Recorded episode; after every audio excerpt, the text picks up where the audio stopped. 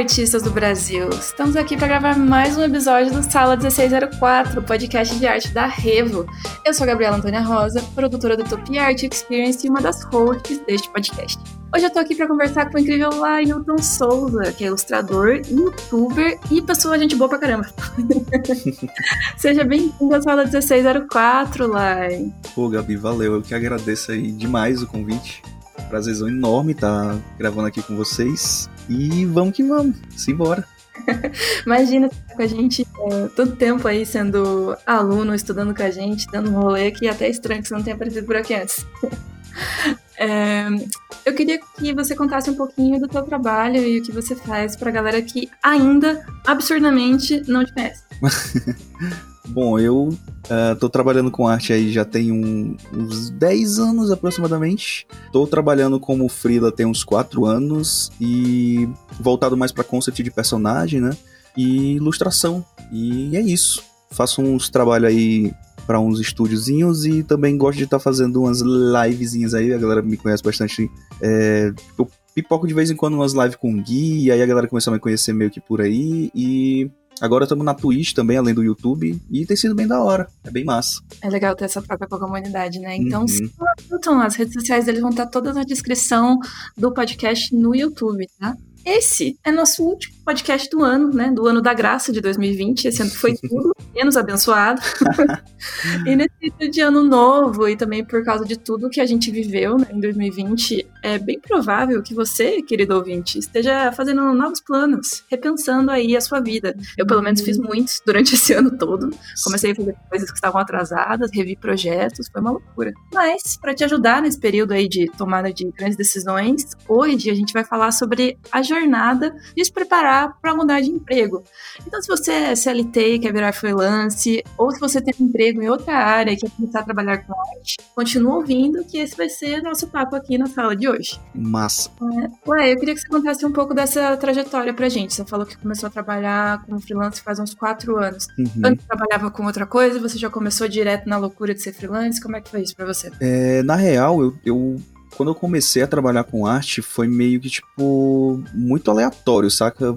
Porque é, eu tava tentando fazer. Eu tava fazendo um cursinho para prestar vestibular e eu não sabia, não fazia a mínima ideia do para que, que eu ia tentar. E é, surgiu uma oportunidade de um cara que conhecia a minha sogra, né? E ela comentou que eu desenhava e esse cara ele fazia parte do setor de. O, eu não sei exatamente o que, com o que, que ele trabalhava, mas basicamente ele fazia panfletos e coisas de divulgação para escolas. Uhum. E aí ele me divulgou para o, o diretor lá. É, não consegui a vaga na escola que ele trabalhava mas ele conhecia um outro, um outro diretor lá, algo assim do tipo, na, em uma outra escola, lá de Fortaleza. A galera me chamou para fazer um teste lá, e daí eu passei, era meio que fazer artezinhas mais assim, cartoonizadas para livros é, didáticos e paradidáticos. E logo que eu entrei lá, tipo assim, eu, eu era bem, bem imaturo quanto a tudo, saca? Eu entrei, é, foi no ano de 2010, eu acho que eu tinha meus 18 aninhos, e eu foi tipo minha primeira experiência com trabalho, sabe? Que eu era muito noob, ainda sou para muita coisa,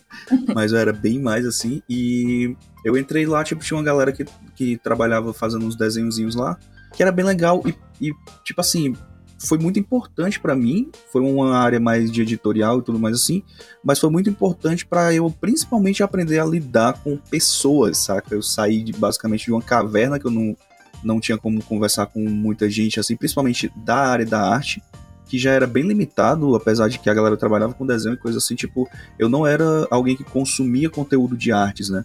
Então uhum. eu acreditava muito que arte era meio que você tinha que treinar e se inspirar ali, você e você mesmo, e não tinha nenhum conteúdo para consumir, né? E foi uhum. o meu primeiro trabalho, assim, com arte, e aí foram seis anos nessa mesma empresa, né? E eu lembro que foi uma parada bem massa, assim, porque, tipo, quando eu entrei, eu era. Eu, eu fiz, acho que um mês, alguns desenhos, assim, bem que pra pegar o traço da galera, porque eu tava meio que aprendendo ainda muita uhum. coisa. E quando eu saí de lá, é, a maioria dos trabalhos, eles eram feitos tipo assim, as pessoas que mandavam na parada já falavam assim, olha, a gente quer no traço do Lailton saca? E isso foi massa, muito né? legal, foi muito bacana. É, e aí eu passei a fazer, tipo, capas para algumas séries de livros mais legais, fiz alguns paradidáticos, tipo, eu ilustrando tudo sozinho, né? E foi bem da hora. Que legal que você já teve esse reconhecimento. E acho que você já falou uma coisa que deixa uma primeira lição muito importante pra galera, que é a gente vai aprendendo as coisas, né? Uhum. A gente não precisa começar sabendo tudo. Ao longo do tempo, a gente vai aprendendo como lidar com as situações, uhum. como desenvolver o nosso próprio trabalho e tudo mais, né? Sim, a gente vai total. falar bastante sobre essa evolução aqui hoje. Uhum. É, e aí, você trabalhou seis anos nessa empresa e qual foi a, a chave da virada de você começar? Não, agora eu vou caçar os meus próprios clientes.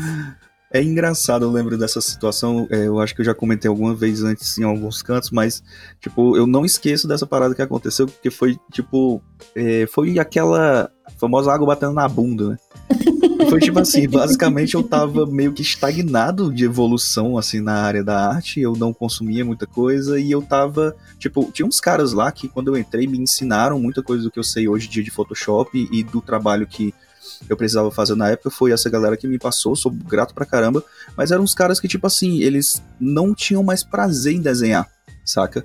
E uhum. eu, depois de seis anos, eu já tava do mesmo jeito. Eu não queria mais fazer saturado. aquilo. Exato. E aí eu, quando eu desenhava com mais instigação assim, era algo mais puxado pro famoso meu estilo, né? Só que na real era, uhum. era uma parada mais puxada pro fantasy medieval, essas paradas assim, que hoje em dia é o que eu faço, né? Uhum. E quando eu fiz um desenho específico lá num papel e deixei em cima da minha mesa de trabalho e uma pessoa que era da limpeza, um amigo da gente lá da empresa lá, que era da área da limpeza, ele sempre ia lá limpar e, e ele meio que não sabia o que, que a gente fazia, só que era uma coisa uhum. que eu não me perguntava, será que ele sabe o que a gente faz aqui? A gente só ia trocando ideia ali e teve um dia que esse cara que era meu diretor de arte pegou esse meu desenho que tava em cima da mesa e mostrou para esse cara da limpeza. E aí ele falou, tipo, olha aqui, mano, o trabalho que esse cara tá fazendo. Olha o, desenho desse cara aqui. E aí o cara que era da limpeza, amigo da gente, falou assim: caramba, mano, por que, que você não trabalha com desenho? Só que eu estava seis anos trabalhando. Aí você olhou desenho. em volta, né? repensou o seu lugar e a sua existência no planeta Terra. E ficou Exatamente. Tipo, e caramba, eu fiquei tipo assim, eu entrei numa crise existencial enorme nessa época, saca? Porque eu tava, tipo, saturado já de uma coisa que não tava chegando a lugar nenhum, né? Uhum. E aí eu conversei, eu lembro de ter conversado com esse cara, é o Mário Santos, um abraço, Mário Santos, o cara contribuiu pra caramba pra minha trajetória. Eu lembro de ter conversado com ele e ele falou, cara, é. Tipo assim, eu sei que aqui é legal, tem um certo comodismo, é um trabalho bacana, você gosta aqui e tudo. Mas, cara, sendo muito sincero, eu acho que aqui não é mais para ti. Você já aprendeu coisa suficiente aqui, eu acho que você tem que procurar coisa melhor. Saca? Uhum. E eu ficava com muito medo, mas muito medo mesmo, né? Mas eu já tava bem saturado. E foi um período em que eu passei por um certo burnout né? Porque eu trabalhava muito, tinham outras coisas que tomavam bastante do meu tempo, mas principalmente, é, tipo assim, era, era coisa de trabalhar. Eu trabalhava das 7 da manhã às 5 da tarde, só que era, tipo assim, às vezes a gente passava um mês inteiro com pouquíssimo trabalho. Mas uhum. era certo, depois de julho a gente ia ter muita coisa para fazer. Então teve. O pessoal desconta o segundo Isso, semestre, né? Exato. E aí, quando chegava, tipo, julho, que a gente voltava de um recesso ali outro que tinha, às vezes, quando tinha, né? É, eles normalmente traziam, tipo assim, eu lembro de um ano que foi o mais difícil, assim, eu acho que foi justamente o, o ano antes de eu sair, eu saí em 2016. E no último ano, eu me lembro que eles chegaram, tipo, depois do meio do ano, em julho, mais ou menos, eles falaram assim: olha, cara, você vai fazer essa agenda e esses cinco livros aqui que a gente tem é, e a gente vai ter que correr, a gente tem que entregar no final do mês a agenda, e aí daqui pro final do ano você fica com o resto desses outros cinco livros. Só isso, tá tranquilo. Só isso, né? e aí eu lembro que o, esse diretor de arte, ele fez os esboços das capas, e eu quem finalizei, colori tudo e tal, as agendas, ficou tudo por minha conta. E eu me lembro de ter chegado no ano, tipo, no final do ano, acabado, acabado mesmo. Foi um período que, inclusive, meu cabelo caiu bastante. Eu, aos meus 20 Caraca. e poucos anos, tipo, sei lá, eu tava com meus 23, por aí, 24, não lembro agora. Sou horrível com datas, mas eu lembro que meu cabelo começou a cair muito, muito, muito mesmo. Chegava no domingo, que eu sabia que eu ia ter que dormir e trabalhar na segunda-feira, me dava dor de barriga de ansiedade, porque eu ia ter que ir pro trabalho saca? É. Terrível mesmo assim. Chegando e... no limite é, extremo é, já, né? Nossa, demais. E isso é bem novo, né? Uhum. É eu, não que eu seja velho, tá, gente? Mas. e, e aí... não que tem idade também pra chegar no burnout, é, né? Tipo, tem pessoas bem jovens uhum. que já estão enfrentando é, situações desse tipo, mas exato. é importante a gente uhum. saber reconhecer que não é saudável e fazer alguma coisa para mudar, né? Exato, é isso que é, que é interessante de trazer. Que, tipo, não, não tem idade, não escolhe idade, saca? Uhum. E aí eu me lembro que eu uh, cheguei a conversar com a B, né? A B. A, a B. A B, a famosa PRI do atendimento PRI do atendimento. né? E eu lembro que, que eu cheguei a conversar com ela sobre isso, e ela era professora na época, e eu ganhava, eu não sei se pode falar valores aqui, mas eu ganhava um, um, pouco mais de um salário mínimo na época, né, uhum. né, que tava de, eu acho que o salário mínimo era tipo uns 880, eu ganhava uns 1.100 por aí, mas uhum. que todos os descontos da empresa e com os custos que eu tinha que trabalhar, tipo ônibus, é, comida, isso, aquilo outro, que não dava a empresa, uhum. é, eu acabava, sei lá, pegando uns 700 reais no mês pra viver, saca? E eu me Cara, lembro. Isso é muito pouco, né? Isso, e aí eu me lembro que, tipo, o custo da vida, de vida da gente era bem mais. E ela chegou a trabalhar em duas escolas e, resumindo, ela ganhou, tipo assim, digamos que antes, eu e ela, somado, é, dava menos do que ela começou a ganhar nas, trabalhando nas duas escolas, uhum. né? Ela tava ganhando, tipo, o dobro. E aí ela pegou, chegou, falou, olha, eu tô ganhando bem, eu acho que dá para sustentar durante um tempo aí para você sair. Esse é o momento que eu tô ganhando melhor, então se você quer, sai e investe no que você realmente quer. E ela, tipo assim, eu não tava com cabeça para decidir nada, sabe? E ela uhum. me deu uma base assim incrível para isso e aí já fica uma parada sobre esse ponto assim, tipo, quanto é importante você ter pessoas que te apoiem nessas decisões também, sabe? Eu acho que é muito difícil você, tipo, já é uma decisão que você quem tem que tomar, que ninguém pode tomar por você. Mas se você uhum. não tem um apoio de outras pessoas de fora, se, se as pessoas que estão ao teu redor não te apoiam, é muito difícil, saca? É bem, não, bem com complicado. certeza. Porque mesmo que você tiver certeza que é isso que você quer fazer, é, bate aquela insegurança, né? Inclusive, até a gente teve uma pergunta meio nesse sentido, que foi da arroba allopendraws, que ela perguntou como deixar a insegurança para trás, tomar a decisão de viver só da sua arte. E, uhum. tipo, é, é difícil, você vai ter que incluir segurança mesmo, né? Porque é muito incerto, você não sabe o quanto aquilo vai vai funcionar. Acho que você teve uhum. bastante sorte de ter abrido o seu lado e ela poder ser essa base mais sólida, né, para você conseguir se dedicar, seu, dedicar seu tempo a melhorar o seu trabalho, construir seu portfólio, uhum. para depois né, começar sua carreira como freelance. Isso. Até porque também, imagina ela te vendo nessa situação que você tava, né, tipo, perdendo cabelo já uhum. e se matando para ganhar um salário tão baixo. Uhum. Isso, né, tipo, é muito pesado, muito complicado. Faz é, ela, né, como, como sua esposa, deve ter se sentido super quase com responsabilidade, né? sim, sim, eu lembro. É, ela, ela por tabela ficava, tipo, pô, preocupada pra caramba e tal. Claro. Pois é. E aí, assim, tipo, tendo todo esse apoio, é, por exemplo, respondendo sobre essa questão da insegurança, é muito isso que você falou de, tipo, você vai ter que decidir ir, simplesmente, né? Uhum. É aquele pensamento de o que que vale mais, né? Tipo, ter essa insegurança aqui onde eu tô e, e tipo, não tá feliz, ou ter essa insegurança é, sabendo que eu tô dando o meu melhor pelo que eu realmente quero, sabe? É, é meio que encontrar esse meio termo aí. É fácil? Não é. Não, tem fórmula um mágica, né? Tipo, e é totalmente pessoal. É como eu sempre costumo, a galera me pergunta as coisas. Às vezes eu pergunto assim, cara, se eu te mandar desistir, você vai desistir? Sabe? Ou se eu te Sim, mandar. As pessoas fazer... querem uma resposta, é. né? E aí, se eu te falar que não. Se eu te falar que não, exato. Se eu é. falar para você, cara, não faz, é terrível, e você fala, ô, oh, tá ficando louco, eu vou. Tipo, então pronto, você tá pronto para fazer isso, sabe? Exatamente. Mas é bem por aí. E assim, tipo, depois disso, é, eu conversei com o pessoal lá da empresa, né? Tipo, me programei. Acredite, eu me programei. Né, a gente se programou, a B é muito melhor do que é, isso do que eu, né? E aí ela fez lá tudo, planilhas e pá, isso, aquilo, outro, você vai receber tanto, pá, você investe tanto no seu trabalho e tudo. E aí foi um período, é, 2016, 2017, acho por ali, teve um período assim de, de demissões em massa e uma crise terrível financeira no país. E o que, que aconteceu? Quando eu saí da empresa, eu comprei todo o meu material, que eu não tinha computador, tudo que eu usava era da empresa, né? E aí eu uhum. comprei todo o meu material topíssimo para trabalhar. E aí fiquei lá, beleza. Agora, e tipo, tava aparecendo uns freela, sabe? Tipo, que aparecia, tipo, pessoa física mesmo, que chegava ali, oh, eu quero um retrato, quero isso, quero aquilo outro e tal. E eu pegando e eu fui fazendo os cálculos, ainda quando eu estava na empresa, com esses freelas, eu ia pegar mais grana do que o que eu tava recebendo na empresa, né? Uhum. E aí eu, pô, vai dar para eu viver dessa forma. Então me programei tudo, comprei meu material, guardei uma grana para uns, uns, dois meses. E aí, tipo, a minha esposa tava ganhando bem, né? Ela tava dando um suporte bem grande assim, nós estávamos felizes, ela tava dando apoio, tipo, pô, vai dar muito bom, você vai investir, vai fazer curso e tudo mais. E aí veio esse período de, de que a galera tava demitindo bastante gente, e o que que aconteceu? É, dentro dessa crise, a minha esposa, uma das escolas que a minha esposa trabalhava fechou, na crise.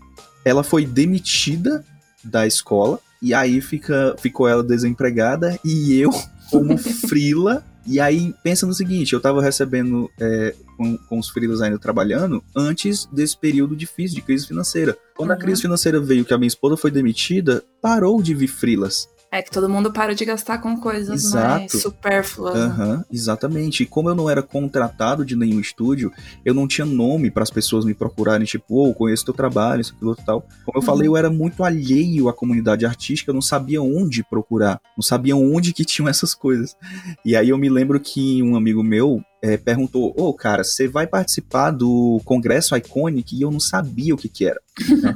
e aí eu me cadastrei para o Congresso Iconic, fiz o Congresso Iconic, e aí eu conheci a galera do o Henrique Lira, Marco Álvares e tudo. Uh, e aí, de um vídeo deles lá, eu acho que alguma coisa que aconteceu assim, eu lembro deles terem mencionado e eu acho que isso não lembro se foi 2018, 2017 por ali. Eu lembro deles terem mencionado o evento, inclusive, do Utopia, não lembro se foi é, o primeiro. O primeiro foi... que a gente fez foi 2018, mas a gente começou a anunciar desde o meio de 2017. É, então, então por aí mesmo. Uhum. É, foi isso mesmo. Eu lembro que foi bem ali, mais ou menos pela metade de 2017, mais pro finzinho do ano, talvez, que eu tenha ouvido falar. E aí, tipo, a gente foi meio que arrastando com alguma. É, alguma reserva que a gente tinha de grana ali, né? A gente foi meio que se arrastando mesmo assim. E, tipo, foi um período em que eu fui buscando divulgação, fui buscando é, me inseri no mercado e aí comecei a entrar para as redes sociais. Eu lembro que bem nesse período, como forma de divulgação mesmo, eu comecei a fazer é, vídeos para o YouTube, né? Porque eu imaginava que o YouTube seria uma porta assim, bem grande para as pessoas começarem a ver o meu conteúdo, verem o meu trabalho.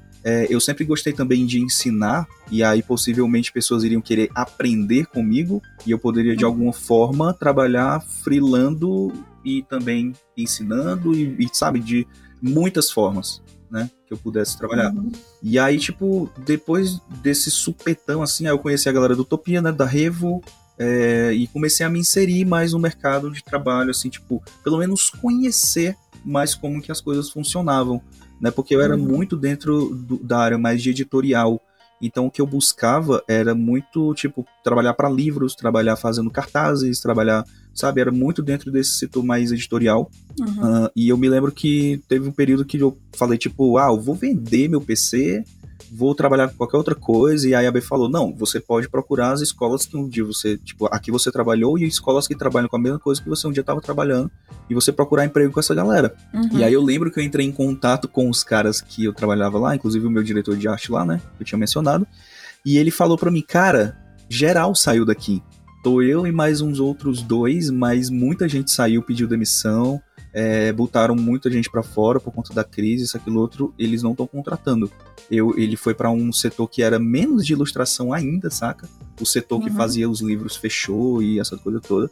Então foi um período bem intenso, assim. E aí eu lembro que eu fui para uma outra escola é, para passar do testes, dos testes lá para poder pegar o cargo lá de, de ilustrador e tudo.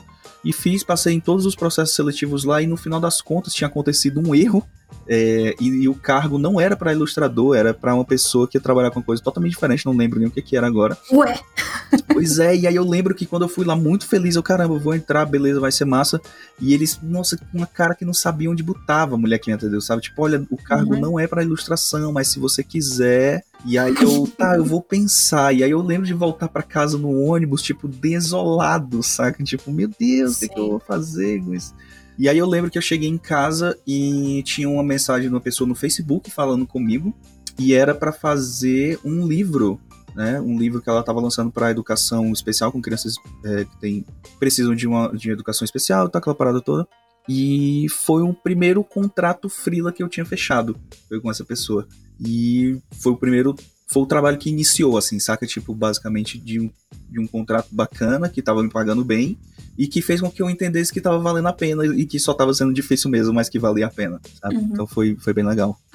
é o famoso Deus fecha uma porta, mas abre uma janela. É, tipo isso.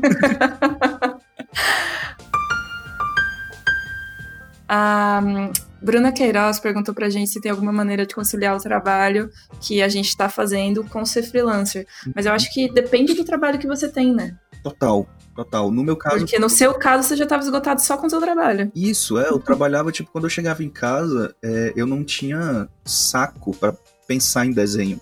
sabe? Além de, tipo, toda uma rotina, é, por exemplo, eu, eu passava duas horas no ônibus do trabalho para minha casa. Uhum. Eu saía do trabalho às 5, chegava às 7, tinha vezes, foi no período, tipo, eu morava em Fortaleza, um abraço para quem é de Fortaleza aí, foi no período em que estavam construindo, fazendo uma reforma no Castelão pra Copa, que um dos jogos da Copa foi lá em Fortaleza, no Castelão, no estádio lá.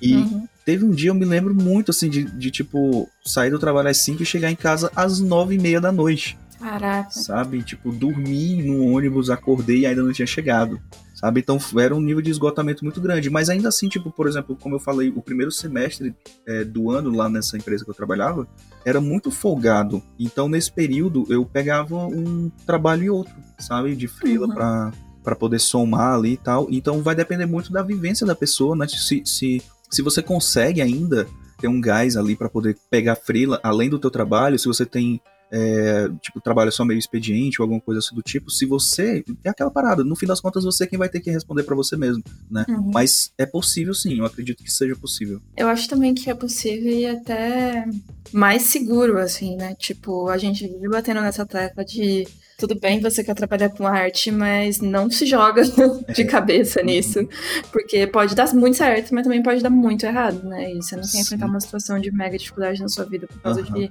largar emprego, jogar na vida de frila e não conseguir se dar bem com isso nos primeiros meses. E aí, Sim. né, vai, dinheiro não cai do céu, né? A gente precisa Total. pagar conta, precisa viver, ter Exato. as coisas e tal. Então não dá pra é, pegar o sonho das pessoas e falar, não, vai, se joga, pai e tal. Tipo, né? Vou pensar, uhum. fazer planos e tudo mais. É, acho que para a Bruna, que fez a pergunta, que se você conseguir conciliar o seu trabalho com ser freelancer, eu acho que é uma saída ótima. Uhum. Porque aí você já consegue economizar uma grana para conseguir se manter nos primeiros meses da vida de freela, para não precisar ficar noiada com conseguir cliente, né? Tipo, todo dia, toda uhum. semana não ficar é, tão sem dormir desesperado por causa disso. Então, se você é. consegue, diria para você fazer isso, e aí quando você já estiver mais estabilizada com os freelas, aí sim você troca definitivamente, né? Não precisa ser uma coisa ou outra. Se você tem energia para isso, você consegue fazer as duas coisas. Aham. Uhum. É, e é um ponto bacana, tipo, de se pensar, porque você é, já constrói um, uma base ali de, de contatos e clientes que, que você pode meio que tá divulgando do trabalho que você uhum. fez para esses clientes para conseguir novos clientes, né? Porque se você sai de uma empresa, por exemplo, você não mostrava para as pessoas o que você fazia, as pessoas não te conhecem, se você sai simplesmente, ô oh, galera, tô aqui anunciando meu, meu trabalho aqui, isso, aquilo, outras pessoas vão ficar com o pé atrás, né? Sim. Tipo, não sabe Sim. como é que funciona e tudo. Para muita gente, tipo, se você não for uma pessoa como era o meu caso, de conhecer nichos, conhecer sabe? Essas coisas assim de tipo é, comicho e trabalhar com essas paradas, você não sabe para onde ir, né?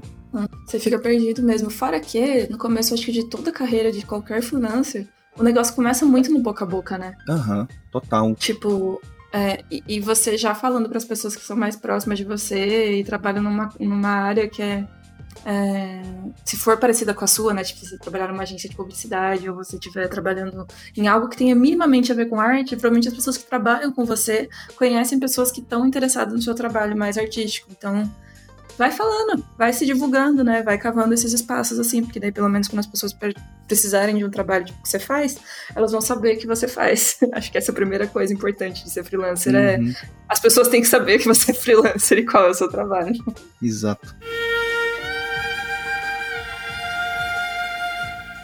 Outra coisa que você falou foi que quando você saiu do, do lugar que você trabalhava, você focou, ah, vou comprar meu PC, é, vou fazer alguns cursos e tal. Ah, teve duas perguntas que estão mais ou menos dentro desse tema. Da arroba Plena Krause, ela disse: Eu pedi a conta e todo o dinheiro que ganhei investi em um iPad e muitos cursos, mas tô com medo. e a outra é da arroba Naju, que ela perguntou por onde começar, o que investir para ser frila, além da arte e do estudo. Acho que essas duas perguntas são boas pra gente. Nossa, total. Uh, cê... Ajudar a galera. Sobre a primeira pergunta, você pode repetir de novo, Gabi, só, porque, só pra pegar uma, uma partezinha aqui, você comentou. Ela disse: Eu pedi a conta e todo o dinheiro que ganhei investi em um iPad e em muitos cursos. Estou com medo. Aham. Sobre essa parada de tipo, você basicamente torrou tudo que você ganhou, saca? E isso aconteceu comigo, tipo, em. É, é, tipo, eu fiquei com pouca reserva de grana, saca? É, mas aí, assim, tipo, é aquela parada que a gente falou de, tipo, a gente não sabe é, não tem como adivinhar em quanto tempo as coisas vão dar certo. Então, se você pensar que você tem uma base para se manter durante um ano, quem garante que em um ano você vai conseguir, uhum. sabe? Ou em dois anos, ah, eu tenho até para cinco anos. Quem garante que em cinco anos você vai conseguir, tipo, se manter bem? Então, é, tem algumas coisas que quando você entra na área assim para trabalhar como free, com freelas, tipo, você vai ter que entrar tipo assim, você se, se reguarda, resguarda, né? Tipo, vou guardar aqui uma grana e tal, isso aqui, outro, blá, blá, blá, blá. Mas a partir do momento que você decide que vai, cara, você tem que meter as caras e ir, sabe? Eu me lembro é. de, tipo, ter conhecido, foi, foi na época, foi muito junto, assim, 2017 para 2018, eu conheci Iconic, eu conheci Revo, eu conheci o canal do Gui, né? Na época, o Palavra Nerd.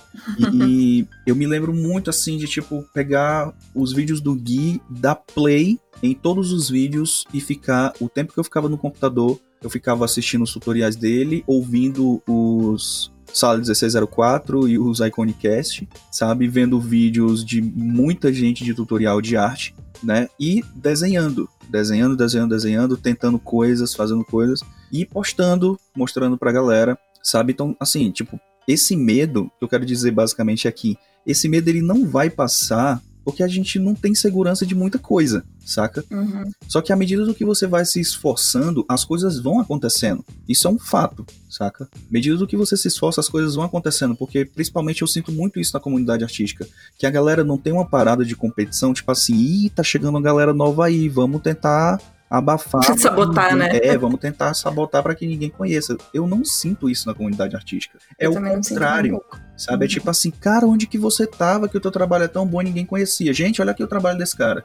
Sabe? Uhum. Então, à medida do que você se esforça por conhecimento, por aplicar esse conhecimento e por evoluir, mostrando para as pessoas, com toda certeza é questão de tempo, assim, tipo, e até um tempo bem mais curto, de você conseguir alcançar o que você está almejando. Então, se você, por exemplo, conseguiu comprar cursos, é, conseguiu comprar um iPad, vai investir isso em arte, você não tem mais reservas, não tem mais isso, aquilo, outro, tá com medo, vai com medo mesmo e pega todos esses cursos e o teu iPadzinho e põe em prática, sabe?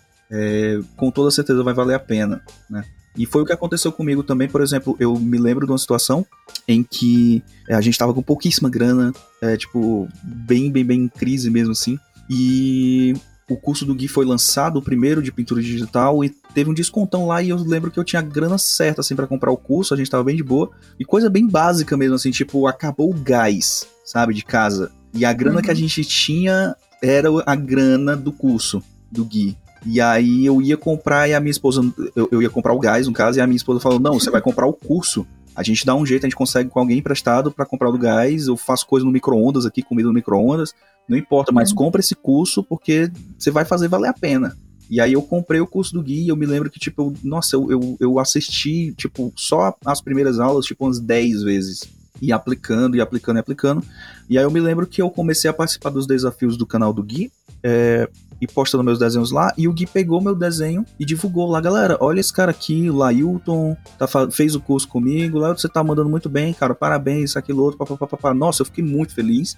Aí já começou a pipocar uma galera me seguindo e tá, tá, tá. E aí foi tipo, quando eu terminei o curso do Gui que eu postei, ele mostrou no canal dele. É, uhum. E eu lembro que na mesma semana o, uma pessoa veio falar comigo no Facebook e era o Diego da mascoteria. Uhum. Que o Gui tinha trabalhado com ele algumas vezes. E ele viu meus desenhos lá, o Gui mostrando, e foi trocar ideia com o Gui e o Gui me indicou, né? E aí as coisas começaram a acontecer. Então, tipo assim, foi um curso, né, de alguém que, tipo, tinha coisa, coisa para passar para mim, né? E aí, como você conseguiu esse curso, aí você comprou esse curso, é, você que tá ouvindo aí, tipo, você pegou um curso, vai se dedicar, tipo, tem que vir resultado desse curso.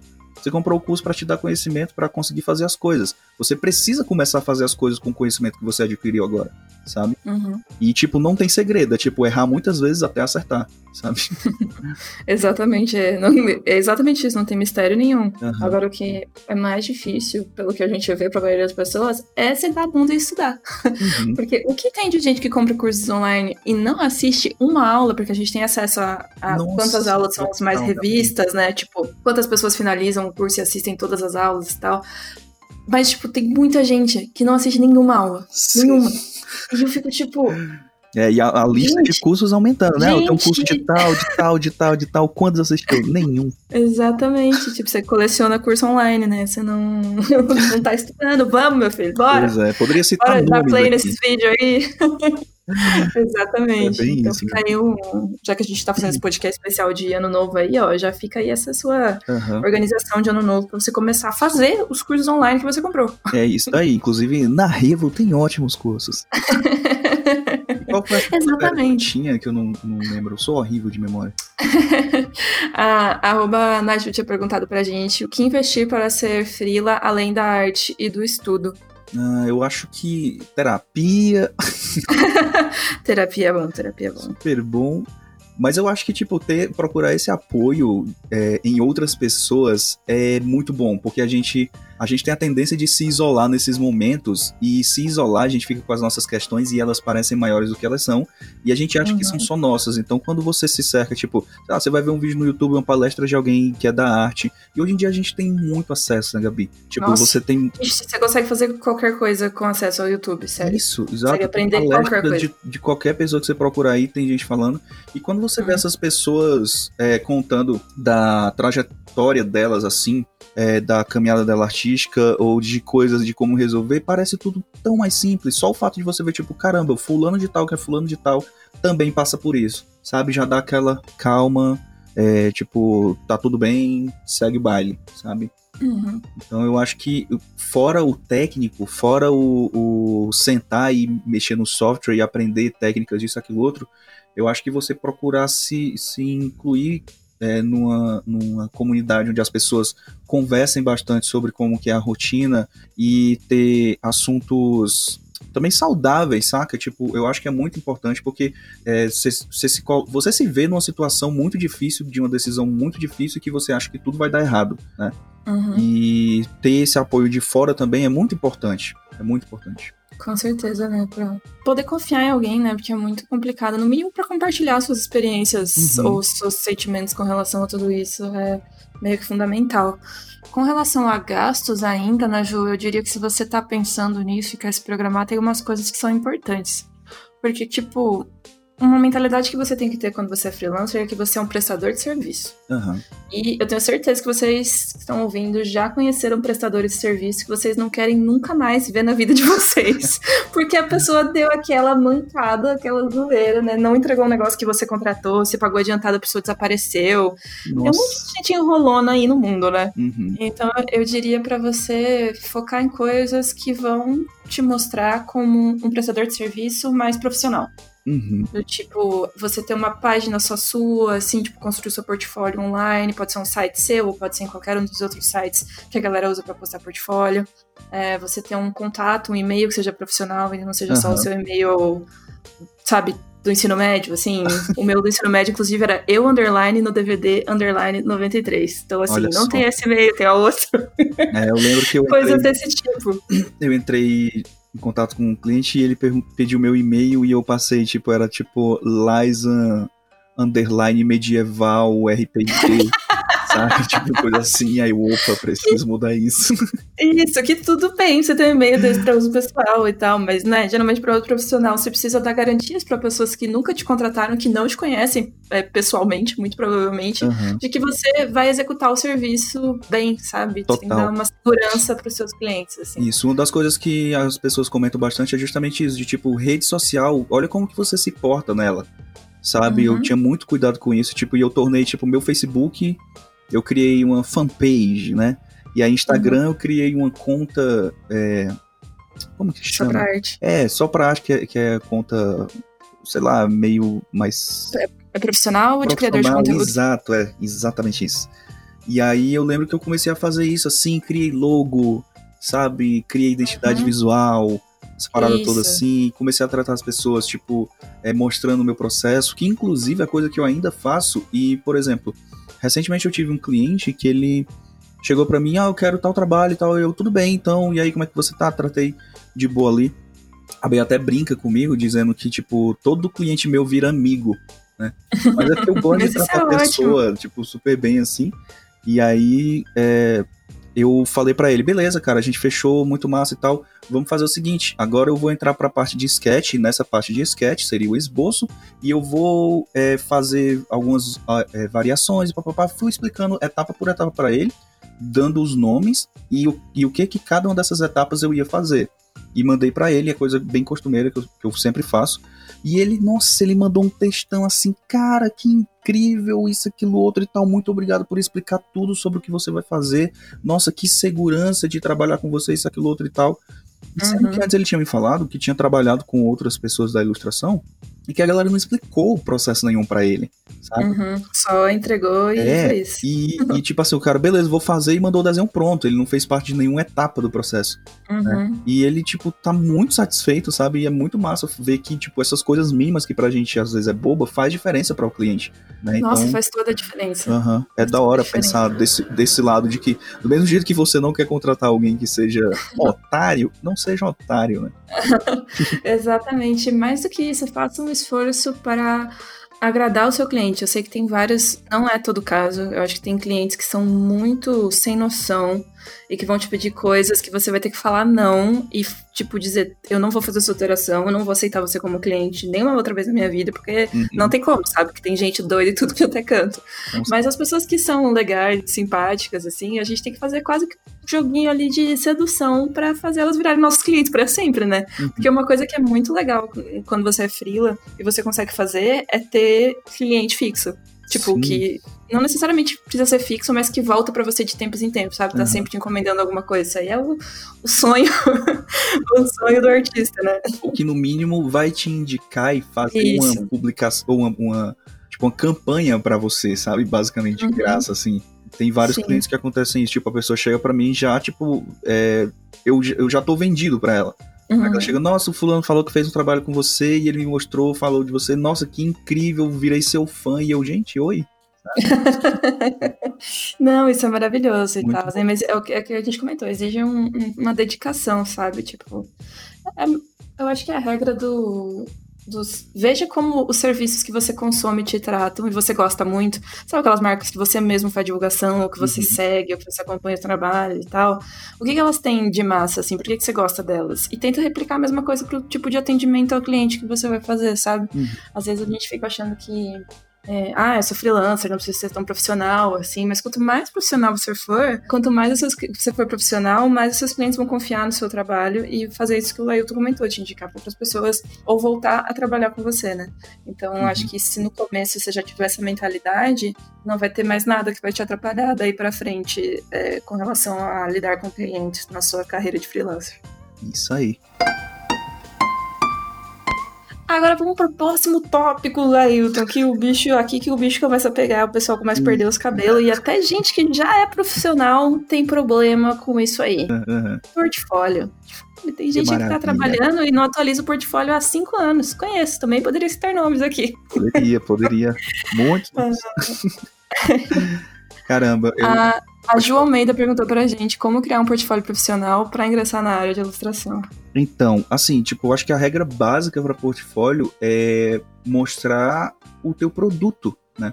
É basicamente isso assim. E tipo, hoje em dia você abre o ArtStation, por exemplo, que é o maior onde tem a maior concentração assim de ilustradores que estão no mercado de trabalho hoje em dia, eu acho que está no ArtStation. Alguns outros poucos é, têm o próprio site, né, ou coisas assim do tipo, e alguns são bem, tipo, não andam em canto nenhum, né, tipo, vai só no boca a boca mesmo, e é uma galera que manda muito e tal, mas em algum canto você consegue encontrar o trabalho dessa galera, e, e você pode ver que, tipo, a regra é mostra com que você quer trabalhar, porque tem mercado de trabalho para absolutamente tudo, saca? Então, assim, se você quer, por exemplo, você trabalha com. Você quer trabalhar com splash art, né, para games, card games, ou concept de personagem, character design, não importa, você precisa mostrar o que você consegue entregar para o cliente, mas principalmente você precisa mostrar. Isso foi uma dica que eu peguei que desde que eu ouvi isso eu comecei a, a me preocupar mais, que é de você mostrar as tuas etapas de trabalho, porque os estúdios, uhum. os clientes, eles querem ver como que é trabalhar com você em todas as etapas. Se você só posta uhum. a arte final, não, você não tá dizendo muito sobre você. Mas se você tá bota. uma história, né? É, mas se você bota, tipo, desde a exploração com thumbnails, e os sketches, e as interações no sketch, as, as variações, depois uns testes de cores, depois um render, depois uma variação desse render, sabe? Tipo, a pessoa vai ver como que são as suas etapas, vai ver que você tem um processo mais sólido de criação e ela vai ver também que tem uma possibilidade de ela interferir nesse processo criativo. Ela pode ter escolhas dentro dele, dentro dessas etapas. Então, se você posta thumbnail, sei lá, umas cinco thumbnails, ele vê que ela pode chegar e falar assim: olha, eu gostei mais dessa, daquela daquela outra. Uhum. Sabe? Se você posta é, teste de cores, ele vai ver, poxa, que interessante essa daqui, eu nunca tinha pensado nisso daqui e tal. Olha como essa combinação de cores foi interessante, mais do que a que eu imaginei que eu iria pedir. Né? Então, ter tudo isso, a pessoa vai sentir como que é trabalhar com você. Né? Então, eu conseguir enxergar as possibilidades dentro do seu trabalho também, né? Exato, exato. Eu tenho feito isso, e principalmente o que você já falou de início, né, Gabi? Ter um portfólio atualizado, né? Se o cliente ali, uhum. o possível cliente entra no teu portfólio e vê que a última arte tem seis meses, a pessoa fica tipo, tá, cadê? o que aconteceu, né? E aí, ou então, tipo, você passou esses seis meses e de repente, quando posta, você posta uma arte meio, tipo, não tão bem feita, né? Ou então você posta um projetinho ali e fala, tipo, que nesses seis meses você passou fazendo aquele projeto. Uhum. Pode acontecer. Mas, se você passou seis meses para entregar uma única peça, a pessoa pode pensar que você é muito lento, né? Também tem isso. Pois é. Então, tipo, eu acho interessante é, você construir peças é, mais recentes com. Eu, eu, pelo menos tento postar no máximo assim de, de, de, prazo, pelo menos a distância de dois meses entre uma peça e outra. Né? Uhum. Eu acho interessante. Se você puder ter algo todos os meses novo no teu portfólio, melhor ainda. Porque uhum. você não cai no esquecimento, que é outro ponto também. À medida que você não posta, as pessoas vão esquecendo de você. Né? Com certeza. A internet. É outras pessoas estão postando, né? Exato, a internet é muito rápida. Uma semana parece um mês, saca? Né? Então Sim. as pessoas consomem muito conteúdo ao ponto de em um mês parecer muito tempo. Então, muito se tempo, você for postando mais recente ali, vai fazendo com que você esteja na memória das pessoas. E quando alguém perguntar, ô, oh, quem faz splash art aí? A pessoa, pô, eu vi a arte do fulano esses dias que ele postou, vou mandar para esse cliente, né? Uhum. Então é bem Exatamente. interessante ter isso. Eu acho também, além de todas essas dicas perfeitas que você acabou de dar pra galera do portfólio, tem uma que é muito. chega a ser óbvia, mas tem muita gente que não conseguiu perceber isso e aplicar no seu próprio portfólio, que é não coloque no seu portfólio coisas com as quais você não quer trabalhar. É o que eu disse, parece muito óbvio, mas muitas pessoas erram uhum. nisso, do tipo, gente, eu não quero mais fazer logo, não quero mais trabalhar com design gráfico, não quero mais trabalhar com personagem, eu quero fazer só cenário você quer fazer só cenário, tenha só cenário no seu portfólio. É. Porque se tiver lá uma logo que um cliente olhar e achar legal, ele, ele vai, pedir pra você fazer uma logo, entendeu? Não vai pedir pra você fazer o um cenário. Isso, e você pode até ter gostado da última logo que você fez, mas foi, sabe, é algo que você nunca mais quer ver? Não pode. sabe? Exatamente. Tipo, posta nas suas redes sociais uhum. é, que você tem de modo geral, mas não precisa levar pro seu portfólio, sabe? Isso, exato. É, tipo, no meu Artstation tem algumas poucas peças e na, na tipo, no meu Instagram eu posto muita coisa. Né? Uhum. Tipo, às vezes até sketches mesmo, tipo, que eu nunca acabei, ou coisas que eu fiz em live, vai pro meu Instagram. Agora no ArtStation, eu deixo realmente algo que vai chamar a atenção das pessoas para possíveis projetos que elas tenham e que eu me encaixe neles. Né? Sim. É, aí... Você tem que fazer uma curadoria das suas próprias criações, né? Aham. Uhum. Exato. E eu acho que nesse momento aí de fazer a curadoria, é importante lembrar que nenhum artista, tipo, nenhum artista, nem se ele for o artista mais fodelão do mundo, não vão ser todas as peças que ele fizer que vão ser boas para estar no portfólio. Isso, Gabi, perfeito. Todo artista faz essa curadoria, sabe? Não, uhum. Isso é independente de nível técnico, todo mundo tem que fazer Exato, isso. Exatamente. E é aquele né, ponto, separar né, tipo, o que é tipo estudo do que é profissional. É, e você vê, tipo, por exemplo, sei lá, você vê os caras aí que são, tipo, o que a galera tem como auge e tudo, os caras fazem uma peça que você fica, meu Deus, que coisa incrível, e ele vai, tipo, ah, isso aqui vou deletar, sabe? Tipo, é, é, que é ruim? Não é, é que ele pode fazer melhor, e essas melhores são as que vão pro portfólio. Exatamente. E esses dias, inclusive, eu vi numa live do, é, do Mike, é, tava uhum. ele, o Vitor Quaresma, acho, que, que comentou que, tipo, ele passou num projeto de dois meses fazendo uma peça, e ele disse que foi demorado, assim, né, tipo, dois meses, tudo para postar, para fazer essa peça e postar, mas ele disse que o fato de ele ter passado mais tempo nessa peça fez com que essa peça demorasse mais no portfólio dele, porque ela ficou boa para passar mais tempo lá. Então não vale uhum. a pena também você estar tá postando tudo por essa questão de validade da, da peça, sabe? Se você uhum. se programar, se você fizer um projeto bonitinho, bem elaborado, bem feito, ele vai poder ir pro teu portfólio e ele ainda vai ficar mais tempo lá porque ele vai ficar não datado, né? Uhum, porque ele vai ter valor mesmo que você tenha feito há algum tempo, né? Isso. É, acho que essa, essa noção também é, é importante.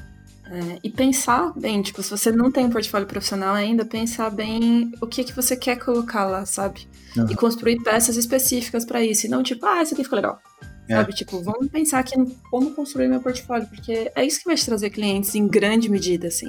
Depois uhum. que você conseguir dar esse primeiro passo de mostrar para as pessoas o que você é capaz de fazer, aí sim começa, começa a ter cliente, aí vem o boca a boca, aí as isso. coisas começam a caminhar, né? Exato. Não, não vem do nada.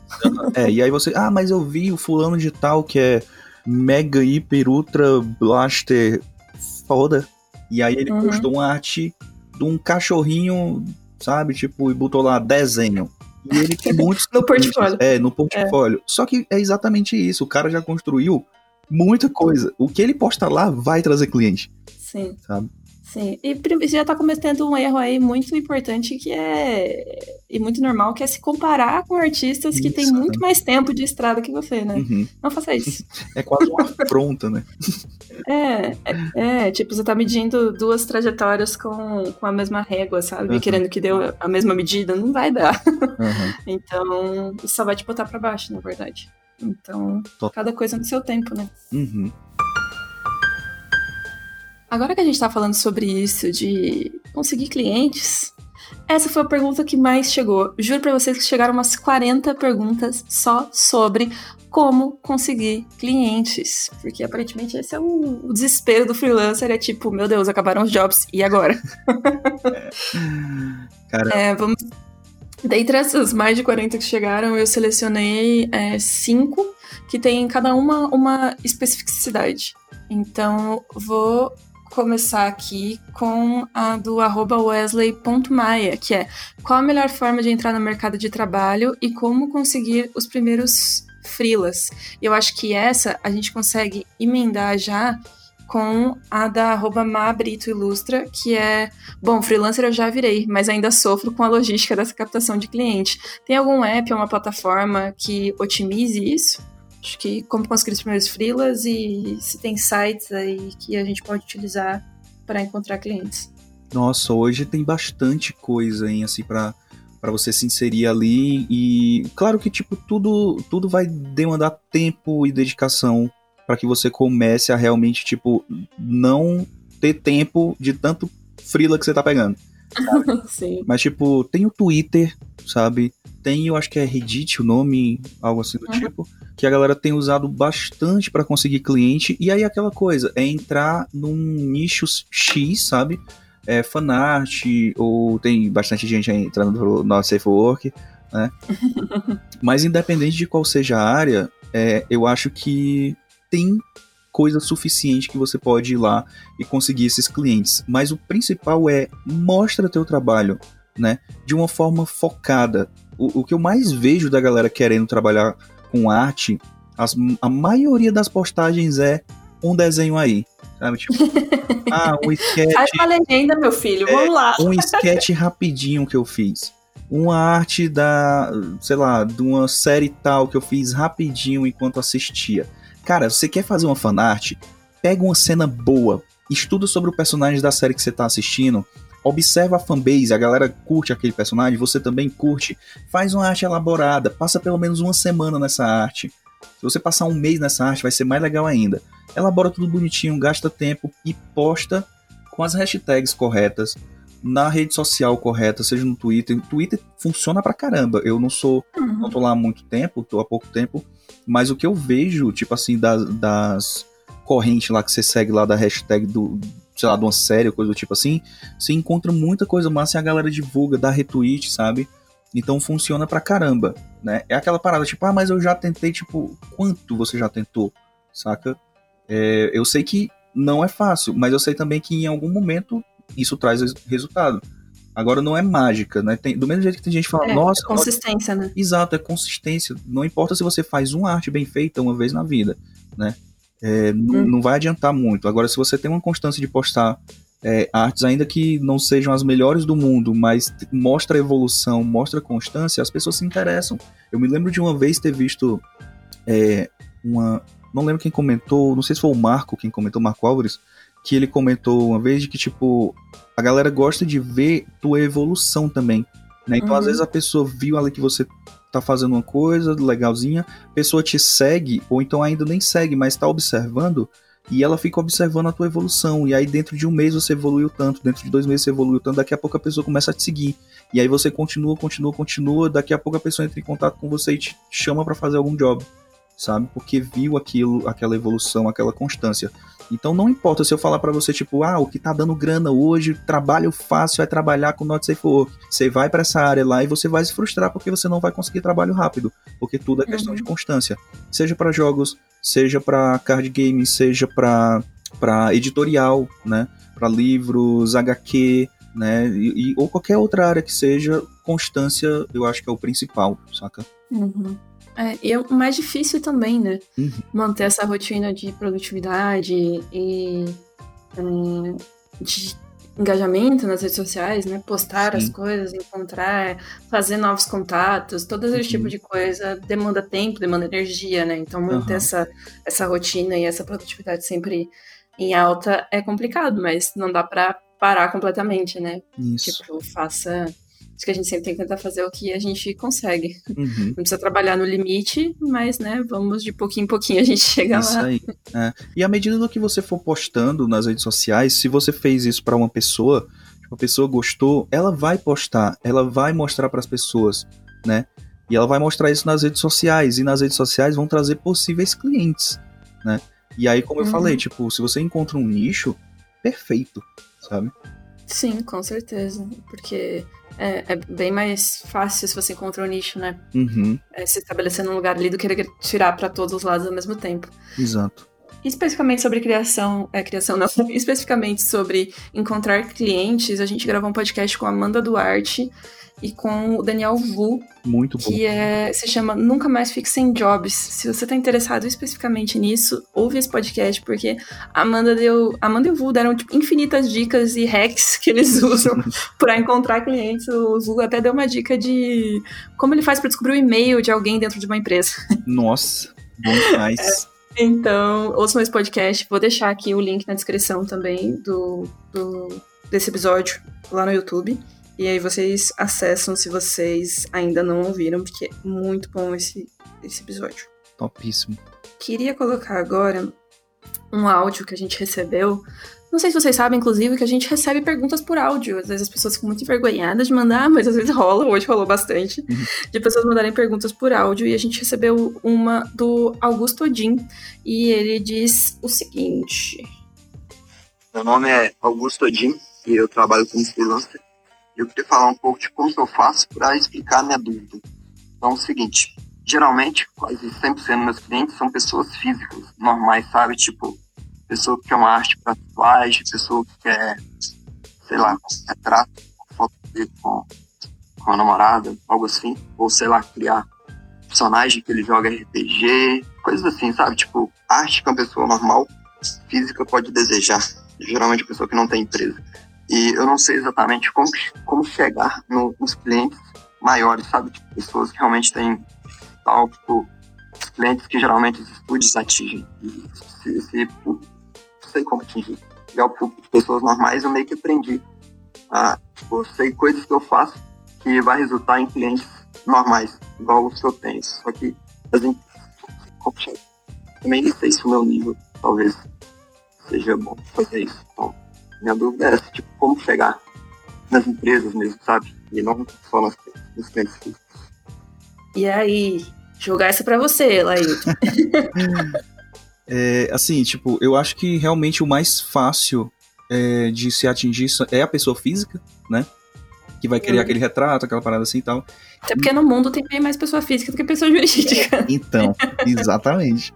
né? E assim, ó, eu sei de pessoas que estão vivendo sem fazer grandes trabalhos para grandes empresas e ganhando muito bem, certo? Então, uhum.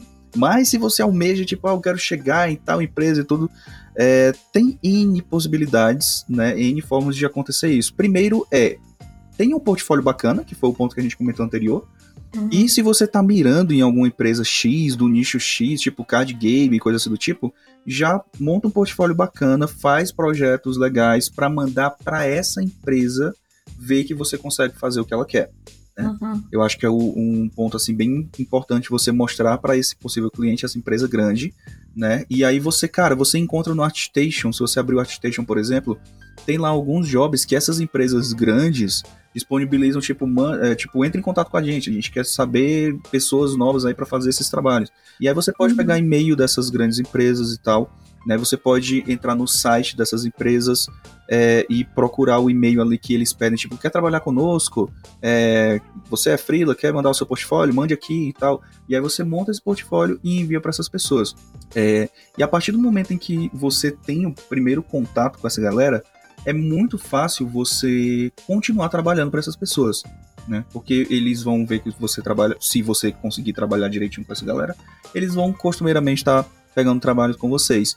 Uma coisa bem bacana também, que eu sei que tem alguns estúdios que fazem isso, é meio que agenciar ilustradores, né? Você meio que entra num cadastro ali de ilustradores desse possível estúdio e ele vai terceirizar o trabalho de um estúdio maior até você. Então ele vai lidar com o cliente e ele chega para você só com um briefing do que, que esse possível cliente está fazendo, está querendo. Você faz, passa para eles e eles passam para o cliente, né? Então tem alguns estúdios, eu consigo citar, sei lá, eu acho que uh, o estúdio Puga faz isso, né? Uhum. Que inclusive já, já fez uns trabalhos com eles. É, o estúdio Norte também já fez alguns trabalhos com eles, e eles também fazem dessa forma, né? E é, eu acho que é mais fácil de você começar porque você não tem como chegar na empresa grande, mas eles fazem isso por você. E se eles conhecem o teu trabalho, né, tipo no caso do Estúdio Norte, ele vai direcionar você para o que você mais se encaixa. Então, quando um possível cliente chega lá com um trabalho X, você se encaixa nesse trabalho, eles já vão direto em você. Né? Mas aí é o mesmo esquema. Uhum. Como que eu chego nesses estúdios que fazem esse tipo de agenciamento assim? Você precisa mandar o teu portfólio.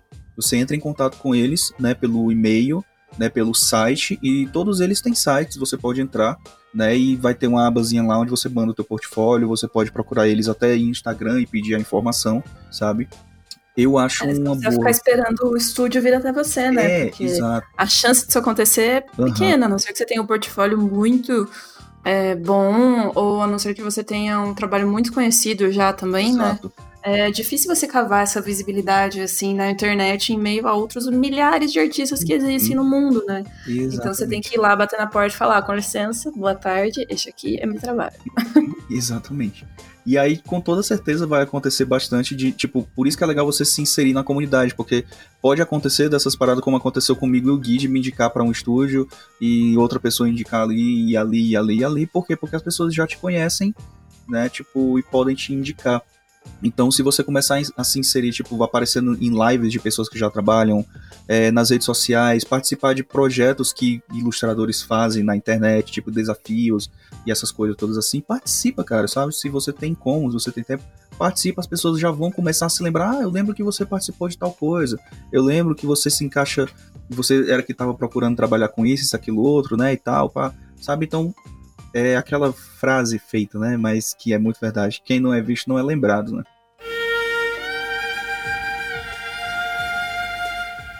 Já cobrimos vários tópicos aqui. Agora vamos para o próximo, que é um negócio aí que eu vejo que isso é a dor de cabeça de todos os artistas. Se você aí quer trabalhar com arte, mas não sabe direito como fazer contato, se inserir no mercado de trabalho, tem uma dica para você, que é uma coisa que eu faria se eu não tivesse o meu emprego já. que é ajudar artistas na parte burocrática do trabalho. Se tem uma coisa que é quase unânime entre todos os artistas é eles odeiam responder e-mail, eles odeiam fazer contrato. Meu Deus, demais. Se existisse alguém que fizesse esse trabalho para os artistas, olha, ó, muita gente ia contratar esse serviço, então fica aí minha, minha visão para você que quer se inserir no mercado de arte de modo atravessado. abra sua empresa que lida com clientes. Exatamente, faça essa intermediação aí, porque, olha, realmente é um negócio que gera um certo estresse. um, então, então, ó, vamos ver, a gente tem uma pergunta aqui da arroba Plena Krause de novo, e ela disse, fale sobre a parte burocrática. E o arroba Francisco Desenhos disse como fazer o seu preço e também me fale sobre contratos e seus mistérios. Meu Deus. então temos duas perguntas importantes aí: precificação e contratos. Aham. Uhum. É, assim, normalmente eu, eu ouvi uma dica que ela é libertadora, que é seja sincero com o cliente. no sentido de que, se for um estúdio, se for alguma coisa assim, você não precisa mostrar para eles como trabalhar, porque eles são um estúdio. Eles já sabem como as coisas têm que funcionar. Né? Uhum. Né? Então já aconteceu de eu chegar para o estúdio e falar: olha, então chegou, olha, o seu trabalho é muito bom, é, gostaria de fazer trabalho tal com você, qual o seu preço? E eu falo, bom, eu nunca trabalhei com um estúdio igual de vocês, o que o estúdio tá oferecendo de pagamento? Uhum. Sabe? E tipo, é libertador, porque aí o cara joga, né? Ele fala, olha, normalmente as pessoas que nós contratamos, nós pagamos tanto. E aí você fala, tá, beleza. Ou então você pode jogar, tipo, olha, tem como vocês pagarem mais, tipo, e aí você joga lá um preço um pouco a mais comparado com o que o cara mandou lá. Eu normalmente faço assim, tem estúdios que vêm e tipo é muito abaixo, tem outros que é muito acima do que eu estava esperando e a gente vai aprendendo. Por exemplo, vamos supor, se você faz o trabalho para determinado estúdio e vamos jogar um preço aqui, tipo, o cara te pagou 500 reais por uma ilustração e você antes recebia 100 por uma ilustração, você vai ficar muito feliz. E aí você Sim. já vai fechar, opa, fechou, não, beleza, tudo bem, vamos fazer por 500 tranquilo. Aí no outro estúdio que chega lá para você, aí você fala, olha, 500, tá? E aí o estúdio ia te pagar 2 mil por uma ilustração, e aí? Sabe? Exatamente. Então esse conversar, tipo, quanto o estúdio está propondo pelo serviço é bem interessante, certo? Com eu certeza. normalmente, eu tenho, eu, depois que eu ouvi isso, eu passei a aderir, né? Então eu pergunto para o estúdio primeiro, e aí, tipo assim, você como você já vai ter uma base de estúdios e estúdios que vão te falar o preço que eles estão pagando, você pode falar, tipo, ó, oh, esse estúdio aqui tá pagando menos que o outro. Eu sei que esse trabalho eu já fiz para outro estúdio e eles me pagaram mais. Então eu sei que esse trabalho que eu vou fazer é, pode ser pago mais. Então eu já uhum. jogo o preço que eu recebi antes, pelo menos, né? Pelo menos. E se você vem com. O estúdio vem você com valor muito baixo também, você fica meio na dúvida ou achando que você podia cobrar um pouco mais, Pergunta para outros artistas. Uhum. Pergunta para vários de preferência. E aí eles isso. vão conseguir te dar uma orientação, sabe? Dizendo, ó, oh, isso aí não. Uhum. Faz isso aí. Pois é. é. Acho que essa parte também é, é, é importante, né? Ter essa noção, assim. Uhum. E também é importante você saber que você tem que variar teu preço, porque o Doug sempre fala isso, né, Doug Lira? Você vai cobrar a mesma coisa da dona Madalena da padaria e, sei lá, se o Bradesco te mandar um e-mail pedindo para fazer uma ilustração, entendeu? Você vai Exato. cobrar dois valores diferentes, tem que atender também, né? Adequar o seu orçamento ao tamanho do cliente que tá, que tá te pedindo. E, e se o cliente for grande e ele procurou o teu trabalho especificamente, grande chance dele fechar o valor que você pedir. Uhum. Outro dia eu tava conversando com uma amiga ilustradora minha aqui, que eu não vou citar nomes para não comprometer ninguém. Mas a gente tava falando, eu falou, ó, chegou esse job aqui para mim, para eu fazer, e normalmente eu cobraria 600 reais. Mas esse cliente aqui, putz, esse cliente aqui tem muita grana. E, eu não tô muito afim de fazer esse negócio. Vou uhum. meter 2.500. O cliente aceitou. Ou seja, deu tudo certo, saiu ótimo. Então, assim, né? Vamos ter que fazer essas adequações também aí de que que é o cliente, né? Exato. Total, total, total. Aconteceu o mesmo você... comigo, do cliente chegar e eu falar, tipo, eu cobrava, tipo, muito pouco, eu troquei ideia com a galera que já é da, da área e os caras falam, caramba, mano, pelo amor de Deus, tá cobrando muito pouco, é um estúdio, sabe? Normalmente uhum. eles pagam tanto, eu, tá, beleza. Aí eles vieram e falaram, olha, é tanto. Eles, beleza, faz aí. tá bom, tipo, assina o contrato, é? ó. Exato.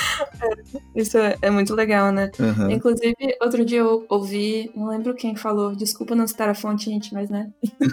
Deve ter sido alguma rede social, mas é uma coisa que eu achei que é bem válida e vou reproduzir aqui para vocês, porque eu achei um pensamento inteligente.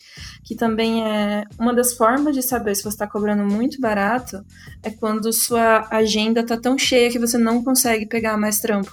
Porque se você tá tendo tanto trabalho assim, você já tá num ponto que você consegue levar o teu preço e selecionar uhum. melhor os jobs que você pega, sabe? Total. Tipo, não precisa mais aceitar qualquer coisa. Eleva um pouco o seu preço, já que você já tem clientes, as pessoas já estão te buscando, Uhum. e seleciona melhor os trabalhos que você realmente quer fazer. Uhum. E eu acho que isso também vai na, na esteira, né? Vai no caminho de você ir indo pra direção artística que você realmente quer.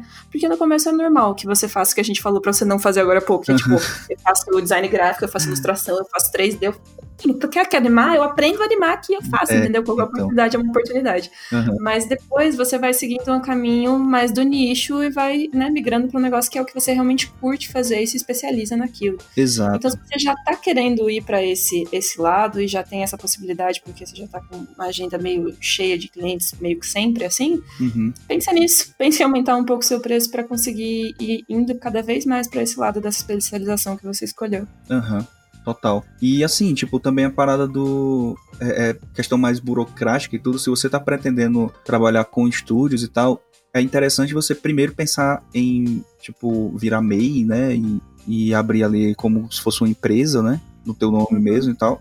Porque a maioria das empresas pedem é, nota fiscal, né?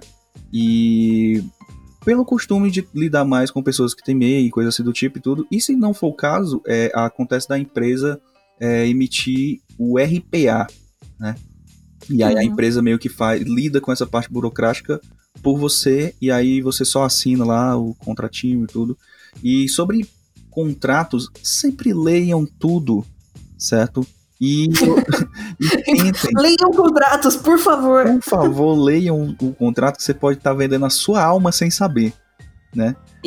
É quase isso às vezes, gente. Pois é, então leiam. É, eu, eu cheguei a participar de uns jobs aí recentes que aconteceram meio que coisas assim, né? Que tipo, eu fiquei, mano, será que isso acontece mesmo, sabe? Tipo, e aí eu fui procurar de pessoas que já trabalham com coisas assim, e eles ficaram, cara, eu nunca vi isso, sabe? e aí eu levantei o questionamento, cheguei e fiz uma reunião com a galera, e aí eles mudaram a cláusula que tinha lá no contrato e tal, depois de eu conversar. Mas eu poderia simplesmente ter assinado, né? Sim. Ou pensado, tipo, ah, é assim mesmo, eles são um estúdio, então eles devem saber como que funciona, né? Sim. E É, não, assinado. tem coisas que não dá pra aceitar. Especialmente às vezes quando você vai pegar um contrato internacional e os termos jurídicos são um pouco específicos demais, Uhum. às vezes você só arranha um inglês ali, tem que tomar muito cuidado. Teve um caso bem sério recentemente, eu também, novamente, não posso citar nomes para as pessoas não serem comprometidas, Aham. mas de um artista que estava contratando artistas é, que não eram tão conhecidos assim, para fazer trabalhos muito é, detalhados e Uhum. muito bons, sabe? Artistas pequenos, mas que tinham um portfólio muito sólido, Aham. para fazer trabalhos. E ele fazia essas pessoas assinarem um contrato permitindo que ele não só utilizasse os trabalhos para qualquer coisa que ele quisesse fazer na vida. Então, enquanto o artista que trabalhou para ele viver, aquele trabalho é de direito dessa pessoa que contratou. Uhum. E ele estava usando esses trabalhos para colocar no portfólio pessoal dele, como se fosse Mano do céu. ele que tivesse feito. E aí ele tem, tipo, vários seguidores aí nas internets e nas coisas. E os, os jobs chegam pra ele. É, ele trabalha num. Ele é de um país que tem uma moeda estrangeira, então bem mais valorizada que a nossa. Aham. Eles recebem esse trabalho, recebem moeda estrangeira por esse trabalho e paga pra artistas, tipo, indianos, pra artistas aqui da América Latina, fazer o job super bem feito pra ele entregar. Tipo, Caramba. Olha o absurdo. E a galera não consegue sair dessa situação porque assinaram um contrato. Não. Sem ter a dimensão do que estavam fazendo, sabe? Não dá pra processar ele, não dá pra fazer nada, porque as pessoas concordaram com aquela situação. Nossa, Muito foda, né? Meu Então- Deus. Às Gente, joga no gente- Google Tradutor, no mínimo, pelo amor de Deus. No mínimo, no mínimo, sabe? Tipo, você ficou na dúvida, pergunta, não assina, assim, tipo, na correria ou na louca, se você não tiver certeza de que você tá trabalhando com alguém que, que não vai te explorar, sabe? Tipo, não vai Aham. usar teu trabalho pra coisas que vocês não estão combinando, que é exatamente isso, ou que você não tem a completa dimensão de que é isso. É bem complicado. Uhum. É, a última coisa que a gente quer é que as pessoas se envolvam nesse tipo de situação, né? Imagina, Com tem certeza. um escravo Meu do artista. céu. Tipo, o cara tem que ser muito cara de pau pra fazer um negócio Nossa, desse, né? demais. Mau caráter. Demais, demais, demais, demais. E é foda porque as pessoas não podem nem denunciar isso, né? Tipo, publicamente, porque elas assinaram contratos falando que não podiam falar sobre isso publicamente, então elas estão presas de todas as formas Nossa, possíveis. É terrível. zoado pra Meu caralho. Deus do Sim. céu.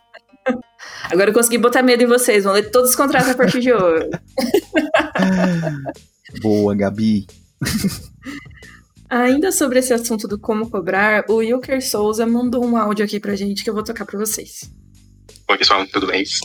Eu acho a parte mais difícil é enquanto você trabalha com outra coisa e eu tive muita essa dificuldade até eu conseguir meu primeiro trabalho, assim, que eu tô trabalhando já tem seis meses e tem mais ou menos um ano, assim, que eu larguei meu serviço que eu fui mandado embora.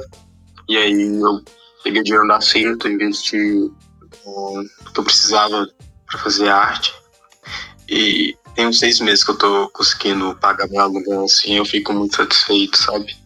Isso eu acho que a parte mais difícil foi conciliar um trabalho é, complicado, tava, e montar um portfólio realmente razoável, assim, para conseguir algum trabalho. E agora, que eu tô vivendo assim, a parte que eu tô tendo muita dificuldade é me organizar e cobrar, sabe? Não pegar muito além do que consigo fazer, que eu ainda estou sofrendo com isso, eu estou tendo dificuldade. E o quanto cobrar, entendeu? É isso.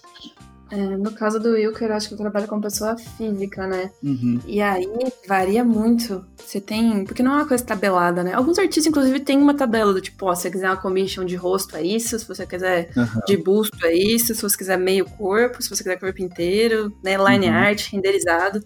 Tem as formas mais diversas de cobrar. Uhum. Mas que conselho você tem pro Wilker? Ah, Gabi, eu acho que se entra aquele ponto que você comentou antes, se ele tá, tipo, com jobs que ele não tá meio que conseguindo dar conta, eu não sei se por quantidade ou porque são complexos demais, é, mas eu acredito que, tipo, talvez seja interessante ele primeiro é, ver os prazos dele, né? E o valor que ele tá cobrando também, porque se você pensa um trabalho que eu preciso passar um mês focado para fazer esse job, é, praticamente trabalhando exclusivo para uma pessoa e essa pessoa tá me pagando pouco que não dá para eu me manter durante esse mês, é, esse Uhum. trabalho não tá valendo a pena. E aí eu vou ter Sim. que começar a pegar outro em paralelo com esse. E aí eu já tô começando a me matar, certo? É. E eu falo isso por experiência própria, porque eu fiz isso por muito tempo. E aí eram jobs que, tipo, me tomavam muito tempo. Eu, eu varava é, de domingo a domingo, trabalhando mais de 12 horas por dia, né? Pra poder conseguir entregar tudo, pra poder conseguir pagar minhas contas, né? Então, se a pessoa tá te procurando, se você tá conseguindo entregar tal coisa, primeiro, tipo, se uma pessoa chega com uma splash art, uma ilustração muito louca lá que você tem que fazer, você consegue, mas não consegue fazer uma semana, você precisa de um mês, cara, já sobe esse valor aí, né? Já tenta ver como quanto que você vai calcular a tua hora e aí na internet existem vários sites, se você jogar como calcular a minha hora, vai aparecer milhões de sites ensinando como fazer. E aí Sim. você vai listar ali teus gastos mensais e tudo mais, vai ver quanto que tem que ser a tua hora de trabalho e aí você vai cobrar com base nisso, né? Não tem como a gente dizer um ponto fechado, porque quem sabe o tempo que você passa fazendo é você, quem sabe o tempo, o tempo que você vai é, Uhum. ou- melhor, quem sabe os gastos que você tem é você, né? Mas eu acredito que no teu caso aí, cara, é, eu acho que você pode dar uma olhada, tipo, nessa questão da dificuldade do trabalho que você tá recebendo para fazer, o tempo que você tá fazendo e o valor que você tá cobrando. Eu acho que é interessante. Ah, mas. é, e aí chega aquele mesmo ponto, né? Tipo, se eu cobrar mais, o cliente vaza, o cliente não fecha comigo.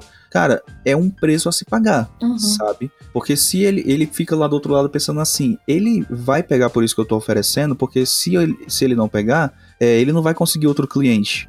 Mas você precisa Uhum. falar pra ele, pensar da mesma forma, tipo, se eu sempre aceitar, ele nunca vai querer pagar o que vale realmente o meu trabalho. Sim. Sabe? Você nunca vai crescer, né? E você nunca vai crescer. Eu acho que, sei lá, por mais que, que é, você, por exemplo, você gosta de fazer commission, você não quer pra sempre na sua vida ter que fazer 40 commissions por mês pra conseguir pagar suas contas, sabe? Aham. Então você também tem que ir evoluindo teus preços conforme você vai evoluindo tua técnica e aumentando tua quantidade de clientes e tal. Isso faz parte do processo, sabe?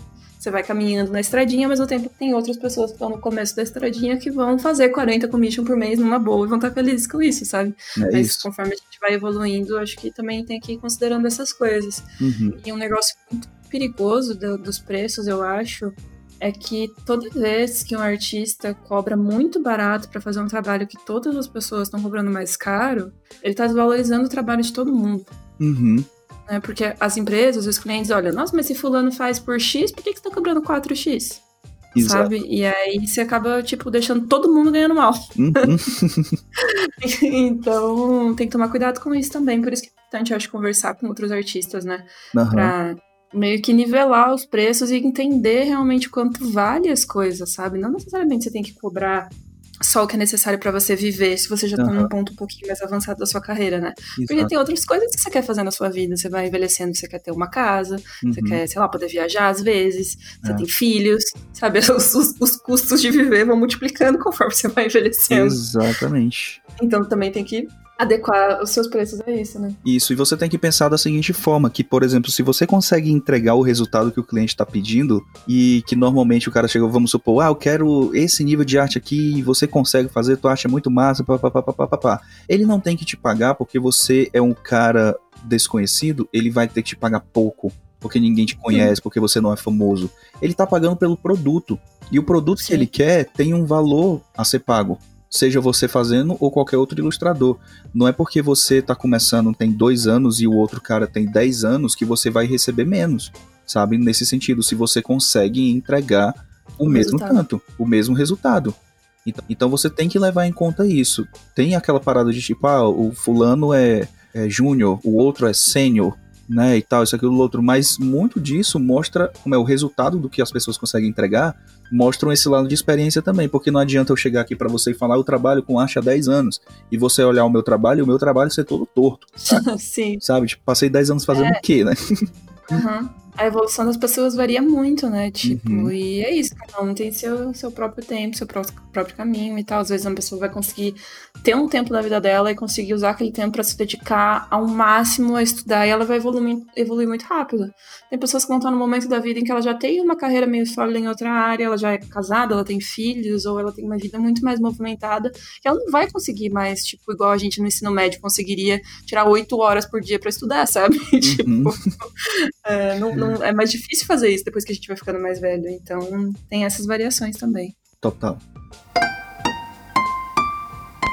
Próximo tópico aqui eu acho importante da gente falar além do lance do contrato e logo depois a gente vai entrar na experiência de outros freelancers, que é como identificar um cliente mal intencionado? Essa pergunta foi do arroba ed.art89. Eita, pílula. Você tem um radar bom, assim, pro, pro cliente que você sabe que vai desaparecer no meio do processo, que vai ser ruim de pagar?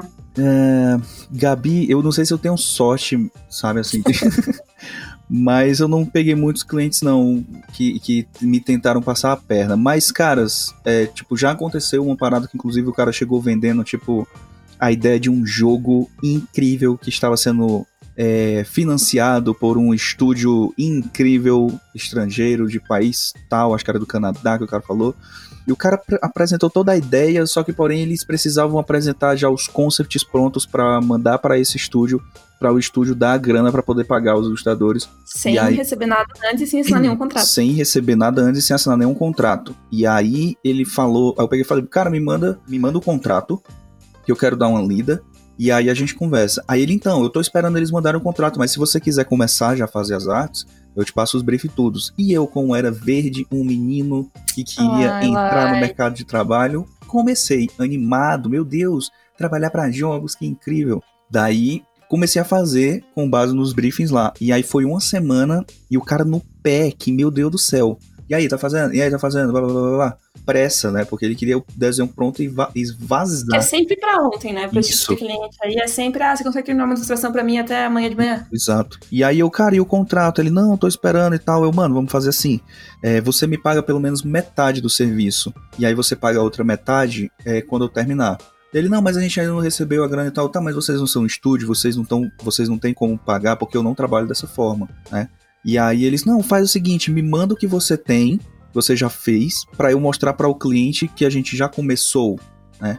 E aí ele, ele começou, é, nessa época, tinha um grupo do Facebook que eu fazia parte, e o que que ele fez? Eu já, tipo, eu era bem iniciante assim, mas eu já tinha trocado ideia com o Gui, já, já tinha o meu canal, já algumas pessoas, poucas ali já me conheciam. E aí, algumas pessoas entraram em contato comigo falando: Olá, você tá participando desse projeto aqui? E aí eu, ué, tô. Aí eles, não, é porque o cara veio falar aqui, falou, ô, o Lailton tá participando desse projeto também, você quer participar? O cara tava vendendo o projeto, tipo assim, olha só, é de confiança, o Lailton tá participando, vocês conhecem o Lailton. Nossa, é muita sacanagem isso. Muita. E aí eu peguei imediatamente, entrei em contato com o cara, falei, olha, mano, não entra, eu tô vazando agora do projeto, é, Aí esse cara tá mal né? intencionado. E aí eu falei com ele, e ele simplesmente sumiu. Isso, meu, safado. Pois é. Né? Então, tipo, aconteceu isso assim. Então, tipo, o, o máximo que você puder perguntar sobre o projeto vai identificar no diálogo da pessoa se, aquilo, se aquele cliente está sendo mal intencionado ou não, sabe? Porque se você começa a perguntar coisas que devem ser perguntadas e ele começa a botar dificuldade, tem alguma coisa errada, sabe?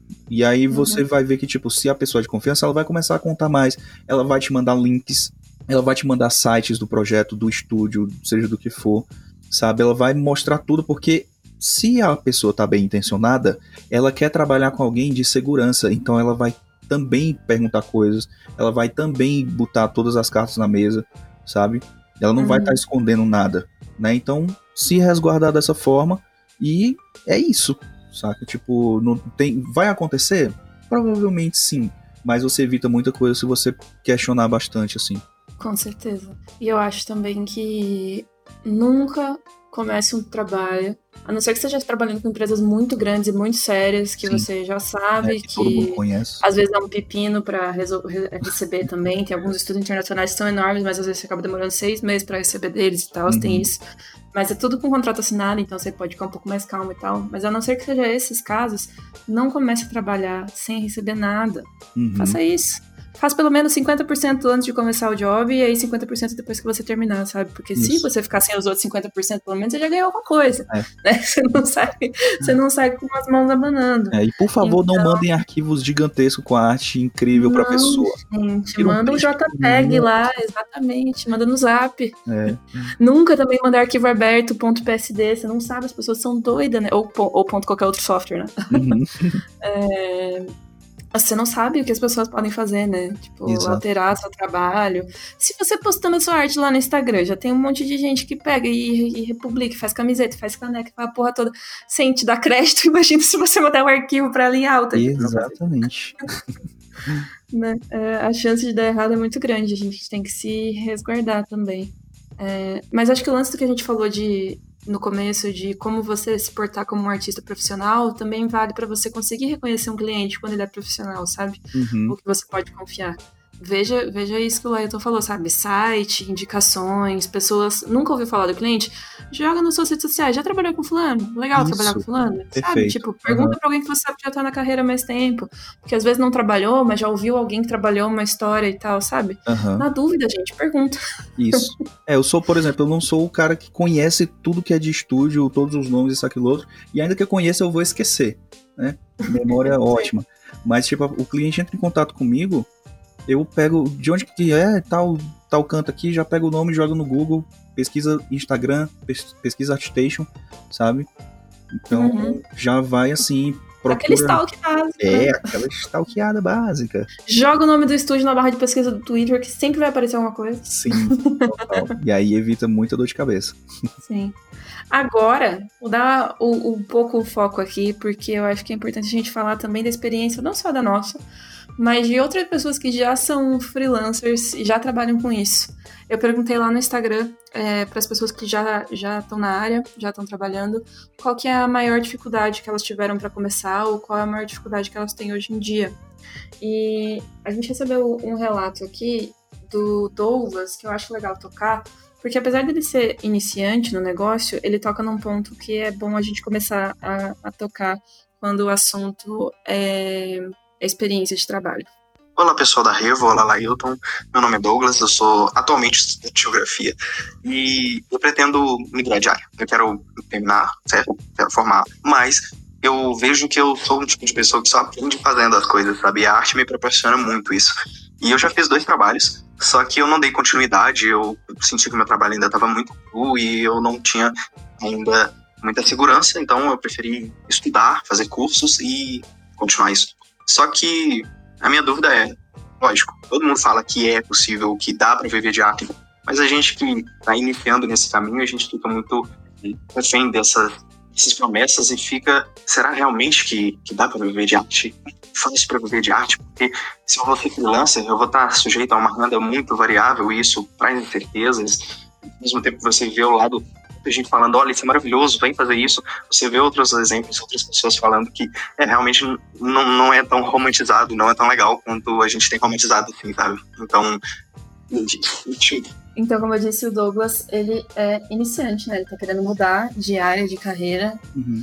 E ele toca nesse ponto que eu acho que é massa de falar, e é por isso que eu trouxe ele para essa parte do podcast, não exatamente por começo, uhum. que é a parte da romantização de como muitas vezes se romantiza o trabalho de um freelancer ou de alguém que trabalha com arte para o bem e para o mal, né? Uhum. É, para o mal seria coisas que você já deve ter visto na internet, absurdos do tipo arte. Eu não cobro para fazer arte, eu faço por amor, eu faço porque eu gosto. que é uma romantização para o mal. E a romantização é, para o bem seria tipo: minha arte é perfeita, ela é um cristal intocado de perfeição. ser artista é ter uma alma de artista e isso é tão importante para mim, é tão importante para a humanidade. Meu trabalho é essencial, uhum. sabe? Então acho que tem esses dois extremos do tipo não cobro porque isso é, faz parte da minha essência, e o outro, tipo, não faz por menos de 50 mil reais e muitos aplausos, uhum. porque meu ego é gigantesco, sabe? Então rola os dois tipos de romantização e eu acho que os dois são ruins. Total, meu amigo. Você tá rindo porque você conhece pessoas também, né? É, poderia estar nomes, mas. mas caramba, é muito real, Gabi. É, é tipo assim, o meu pensamento. É, vou usar a frase de um colega meu, é, que ele fala sempre antes de dizer, de discursar sobre algo, ele fala: Posso estar falando merda. Mas. Faz esse adendo já, né? Antes do começo já. É, o meu pensamento tem sido muito tipo eu preciso pagar minhas contas, cara. Sabe? Tipo, é, reconhecimento da arte é muito legal? É muito legal.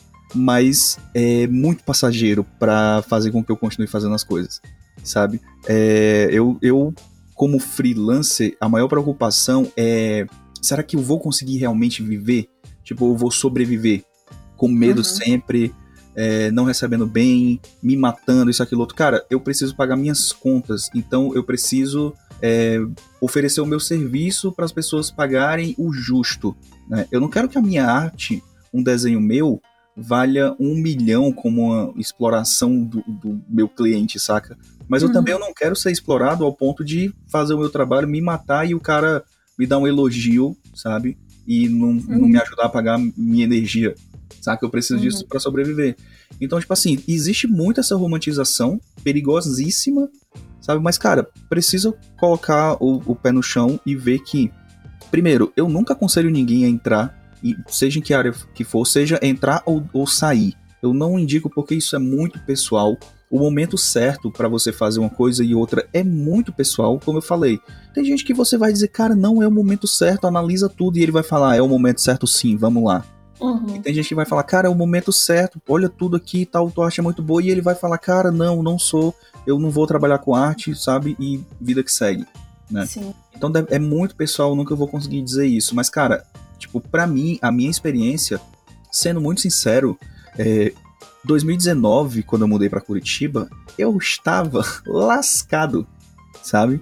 Em questão de trabalhar como freelancer, eu não tinha clientes. O meu último cliente que eu peguei, que eu cheguei em Curitiba fazendo trabalhos para ele, eu estava fazendo cartazes de palestras desse cliente que cobrava em suas palestras 600 reais por pessoa, ele estava me chamando de irresponsável porque me pediu um trabalho no domingo para fazer um cartaz de uma palestra dele no domingo à noite para segunda-feira ele divulgar e eu falei, cara, eu não vou trabalhar hoje no domingo, amanhã eu vou começar e se der tempo eu te entrego. Quando foi na terça-feira de manhã, ele me mandou uma mensagem me chamando de irresponsável porque eu não tinha entregue o cartaz e ele estava me pagando 25 reais em um cartaz. Meu Deus do céu, a vontade de mandar tomar no sai é então, é grande. E tipo, eu, eu como eu não conhecia, eu, eu tava numa situação difícil pra caramba, eu simplesmente aceitei, né? Trabalhar para esse uhum. cara, eu não sabia onde conseguir trabalho, surgiu, eu tava fazendo, né? E achando que seria legal. E foi um cara que falou: olha, sou bem conhecido e realmente o cara era bem conhecido lá na área dele. E isso vai te trazer muitos clientes e tal, isso, aquilo outro. Eu quero sempre estar fazendo trabalho com vocês. E nesse momento eu falei para ele, cara, eu não quero mais trabalhar com você. Eu me matei de domingo até essa terça-feira para poder te entregar e você vem me chamar de irresponsável. Você manda um trabalho no domingo à noite e eu quem sou o irresponsável? Que custava ter mandado na semana anterior, né? É, exato. E aí, tipo, é, eu cortei laços com esse cara, então romantizar uma parada que é desse jeito é meio complicado certo? E aí, tipo, pode ter gente que teve ótimas experiências, teve, pode ter gente que teve experiências terríveis, mas o ponto, cara, eu acho que é, tipo, a gente precisa é, pensar de uma forma um pouco mais consciente o que, que é o nosso trabalho, como qualquer outro trabalho, saca? Existe o amor pelo que você tá fazendo, tanto quanto o cara que é médico, quanto o cara que é professor, né, ou qualquer outra área, tipo, tem uma certa paixão naquilo dali, a pessoa pode gostar de trabalhar com vendas, de trabalhar fazendo lanche, de trabalhar com N coisas. É legal, mas você também precisa viver daquilo. Você precisa ter uma renda daquilo, né? Então, pensar, se inovar e, e, se inserir de N formas no mercado de trabalho, que isso aí também é muito pessoal. Tem gente fazendo, ganhando a vida com o YouTube, tem gente ganhando a vida uhum. no Instagram, tem gente ganhando a vida no Twitter, tem gente ganhando a vida dentro de um estúdio que ninguém sabe quem é ele nas redes sociais, mas ele tá pagando as contas dele, vida que segue, saca? Uhum. Então eu acho que pensar, tipo, um dia finalmente as pessoas vão me reconhecer, um dia eu serei reconhecido, vai valer a pena, cara, pode ser que não, e você vai estar tá vivendo bem, ganhando bem, pagando suas contas e muito feliz, sabe? Então, Sim. sabe, são tantas coisas, mas, cara, romantizar tudo isso eu acho meio perigoso, sabe? Com certeza. Para os dois Porque, lados. querendo ou não, arte é um negócio. Todo mundo precisa de uma dose de arte, né? Uhum. para conseguir sobreviver neste planeta Terra, seja você assistindo suas séries, envolve muitos profissionais uhum. que trabalham com arte para aquilo ser desenvolvido, seja ouvindo música, cinema, peças de teatro, pintura, qualquer coisa isso envolve pessoas e a gente precisa desse tipo de coisa, é, né, literatura, para para existir uhum. quando a gente precisa desse tipo de coisa. Mas, querendo ou não, não é uma necessidade essencial. Sim. Sabe? Não é igual comer, não é igual ter um, um, um lugar para dormir todos os dias, sabe? Tipo, não é um negócio essencial nesse ponto. Uhum. Então, eu acho que rola muito a romantização de as pessoas entenderem a arte como o negócio do, do cristal precioso. E é, é precioso mas não é a coisa mais importante do universo, sabe? Muitas outras coisas vão vir antes disso. Uhum. Então, acho que é mais no sentido de a gente, às vezes, conseguir entender a nossa profissão como uma profissão igual a todas as outras. Exato. Sabe? E não uhum. achar que é, é, a única profissão do mundo, a única profissão possível, a profissão mais importante de todas. Porque tem várias outras coisas que são importantes também, sabe? Uhum. Não precisa jogar lá embaixo, né? Tipo, ah, meu Deus, que lixo, mas também não uhum. precisa querer, né? Sei lá, comparar você é, ser artista com você, por exemplo, ser médico e salvar a vida de uma pessoa, entendeu? Uhum. Exato. então, cada coisa no seu lugar e, e eu acho que todas essas coisas têm essa importância, mas a gente não pode achar que ser artista, ser o salvador do mundo é a coisa uhum. mais importante do mundo. É só um trabalho. Exato. Tenta é encarar como um trabalho que você precisa ser pago como qualquer outro trabalho e você uhum. vai se encaixar em qualquer outro trabalho. Não adianta botar, pegar um mesmo exemplo. Você pega um médico e bota ele dentro de uma cozinha, de uma cozinha para fazer pastel para alguém, provavelmente ele não vai conseguir fazer. Mas pega uma pessoa que. Assim como ele não vai conseguir lucrar também. Exato. Mas pega uma pessoa, a tia da cantina, para fazer aquele pastel, meu amigo. tá entendendo? Então, paga a tia da cantina, paga o médico, paga o ilustrador, sabe? Exatamente. É tem, tem espaço para todo mundo, né? Não precisa ser um melhor do que o outro. Acho que só são competências diferentes. Uhum. Mas não deixa de ser um trabalho. Exato. e se você faz arte por hobby, pelo amor de Deus, não fique emitindo esse tipo de comentário na internet de tipo, ah, eu faço por amor, eu não cobro. Pelo amor de Deus, uhum. não isso. Porque tem gente que sobrevive disso. Você tá fazendo um desfavor a toda a comunidade artística que sobrevive disso. Total, total, Gabi. e sobre ainda a parte desse lance da romantização, eu vou ler aqui alguns comentários que a galera mandou das experiências de quais são a, as partes mais difíceis, para vocês também verem que, mesmo depois que você começa, o negócio não é só alegria. né? E não é para desestimular né, as pessoas que estão pensando, mas é para colocar todos os pesos, sabe? Tipo, é uhum. muito mais legal quando você sabe onde você tá se metendo e vai com a segurança, né? Sabendo o que pode vir pela frente. Total. Do que você se aventurar e aí depois não dá certo, você ficar tipo, putz, queria que tivesse dado certo, não rolou. Talvez uhum. você souber dessas coisas, você consiga se planejar melhor, né? Isso. Então, das principais dificuldades que apareceram aqui pra gente, que são coisas que você pode aí, ó, antecipar, que podem ser uma questão para você já começar a se preparar para isso. A primeira aqui foi da Barbie Fox 21. Ela disse que a principal dificuldade dela foi conseguir contatos. Mesmo com um bom portfólio, o alcance dela ainda foi baixo. Já é uma coisa aí que você pode pensar como é que você vai fazer. Uhum. Uh, o André X, ELX, mandou insistir e divulgar sempre, porque no começo parece que não tá dando certo e que ninguém quer ter o trabalho. Eu acho que ultrapassar essa barreira aí é uma das mais difíceis. Uhum.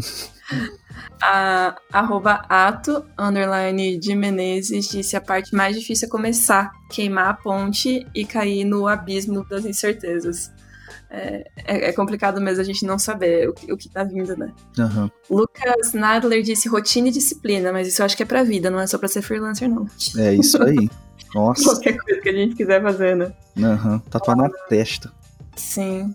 Joe Pontes disse o preconceito, tanto do povo ao meu redor quanto de mim mesmo, e isso é real.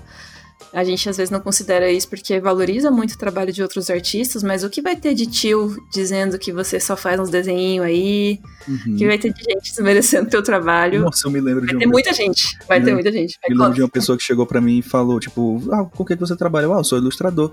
A pessoa, como assim ilustrador? Eu peguei mostrei meu trabalho. Aí ela, nossa, que interessante, tem gente que paga por isso? então. né? Aí você tem que explicar pra pessoa umas coisas muito básicas do tipo, você uma empresa, talvez já tenha ouvido falar, chama Disney. É, pois é. Sabe, umas coisas assim, porque às vezes é muito comum a pessoa nunca ter parado pra pensar de onde vieram os personagens que ela assiste a vida inteira, sabe? Quem uhum. criou aquelas coisas, elas só existem, assim, tipo, nasceu Sim. do cosmos.